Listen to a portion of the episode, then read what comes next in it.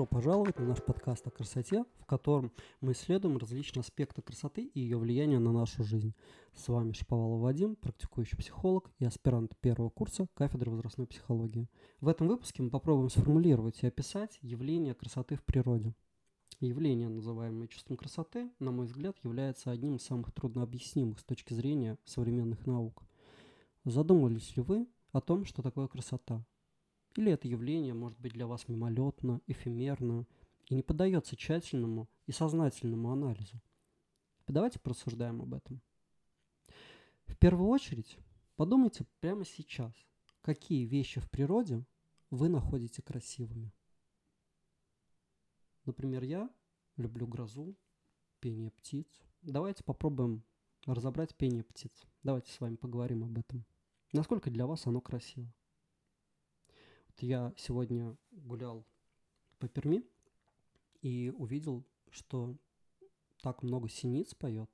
На мой взгляд, это было так здорово, так прекрасно. В какой-то степени это как раз-таки и олицетворяло начало весны для меня. А что вы думаете по поводу пения соловья?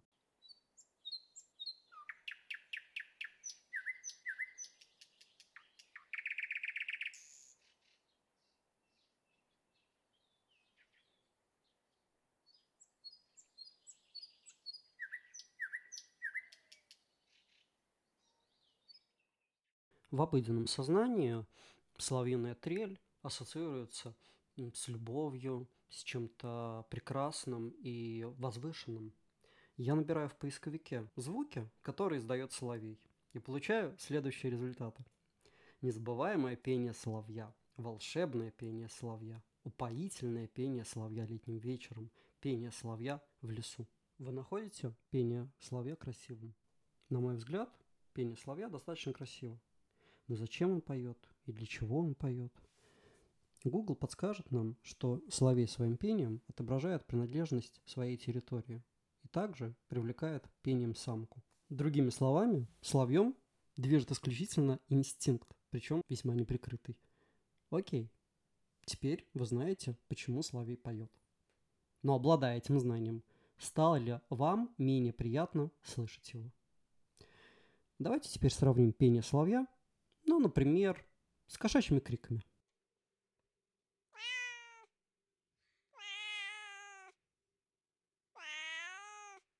Кот кричит, потому что тем самым он отображает свое желание к размножению и также привлекает своими звуками самку.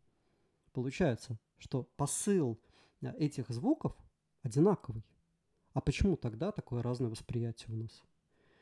Если мы обратимся к психологии, то там мы узнаем, что крик кошки воздействует на нас через наши барабанные перепонки с определенной частотой и в том диапазоне, который для нас неприятен.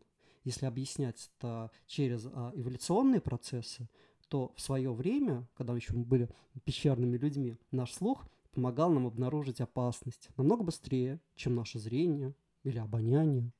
И поэтому, несмотря на то, что мы живем в современном мире, наши инстинкты все еще те же, что и тысячи лет назад. Ну, так работает механизм эволюционный. И поэтому подсознательно мы продолжаем осторожно реагировать на те же звуки, которые напоминают нам крики хищника, который может угрожать нашей жизни. Вообще, на самом деле, объяснение это весьма простое и логичное. Честно говоря, меня оно не очень-то удовлетворяет. Слишком просто, слишком поверхностно, что ли. Давайте порассуждаем над этим еще поглубже. Окей, содержание звука одинаковое, формы разные. То есть получается, что восприятие красоты заключается в соответствии формы и содержания. Давайте приведу другой пример. Вы любите музыку? Я люблю определенные музыкальные жанры. Например, ну, трип-хоп. Он вызывает у меня в мозгу определенные ассоциации. В свое время, будучи студентом, я постоянно слушал его. Я романтизирую, конечно же, то время, когда был студентом, и а, это вызывает во мне такой некий приятный отклик. Давайте послушаем.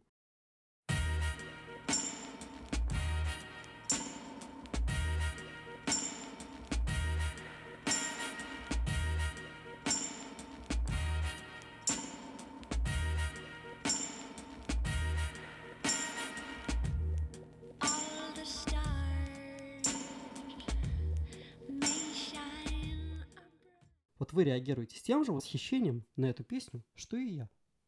Наверное, кому-то из вас песня понравилась. Кто-то нашел ее приемлемой, сносной, а кому-то она не понравилась вовсе. Но значит ли это, что красота должна иметь некую идею, некий конструкт? Мы можем слушать поющую птицу и получать эстетическое наслаждение от ее пения, совершенно забывая о том, что побуждает ее петь. Соловьиной песне необходимо быть выражением полового инстинкта, но вместе с этим в этом пении отсутствует какая-то грубость и оголенность этого инстинкта, которая присутствует у той же самой кошки. Пение соловья романтизируется нами, потому что преображает суть полового влечения в идею любви – и пение соловья очищает звук от некоторой физиологической грубости. И в то же время крики кота эту грубость воплощают в себя. На мой взгляд, соловей будто бы уравновешивает содержание своей формой, а кот, он оголяет это содержание, состоящее из материальных мотивов. В природе мы постоянно сталкиваемся с объективностью красоты. Мне кажется, в природе она носит помимо этого и практический характер. Перья павлина служат ему для привлечения самок, которые этими перьями не обладают. Бабочки считаются наиболее красивыми из всех насекомых за счет своих крыльев. Без этих крыльев они становятся совершенно невзрачными, непримечательными. Но смысл этой пестроты в том, чтобы привлекать партнера, чтобы маскироваться от хищников. Ну, кто-то этих хищников также и отпугивает. Для людей эти явления не связаны ни с какой практической пользой. Но тем не менее мы находим крылья бабочки красивыми, пение соловья мы находим тоже красивым, как и павлини перья. В коллективном сознании бабочка вызывает ассоциации чего-то прекрасного и грациозного. А почему никто не романтизирует гусеницу, которая эта бабочка когда-то была? Ну, честно говоря, я терпеть не могу этих гусениц. Они у меня вызывают такую стойкую неприязнь и желание убежать, откреститься от них. Мне кажется, здесь та же история формы и содержания. Гусеница – это олицетворение своего содержания, инстинкта голода, голое воплощение материальных жизненных функций, которые будто бы возведены до максимума. Все строение гусеницы говорит лишь о том, что ей необходимо жить и есть, жить и есть. Ее голод – это ее воплощение. Гусеница – это промежуточный этап становления прекрасной бабочки. И без своих инстинктов ей не выжить. Но этот самый инстинкт и вызывает неприятие этой самой гусеницы. А значит ли это, что суть красоты в ее завершенности? Вы любите грозу? Я люблю грозу. Мне нравится чувствовать уют помещения, которое укрывает меня от этой бушующей стихии, где я могу побыть в безопасности и понаблюдать за нарастающим стихийным хаосом на расстоянии. Потому что мне хочется за этим наблюдать. Это меня завораживает даже в мифологическом понимании гроза вызывала у древних людей трепет, благоговение, Зевс, Перун, Тор. Такое вот олицетворение стихии.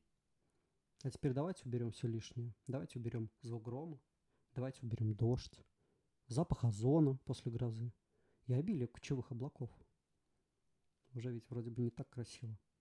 Получается, что красота – это и совокупность элементов – я до этого говорил вам о музыке, приводил в качестве примера свои любимые жанры. А если мы просуждаем, из чего вообще эта музыка состоит? Набор слов, набор звуков. Раздробив все это на отдельные элементы, это ведь не будет таким красивым. То есть получается, что все-таки красота – это воплощение совокупности отдельных частей.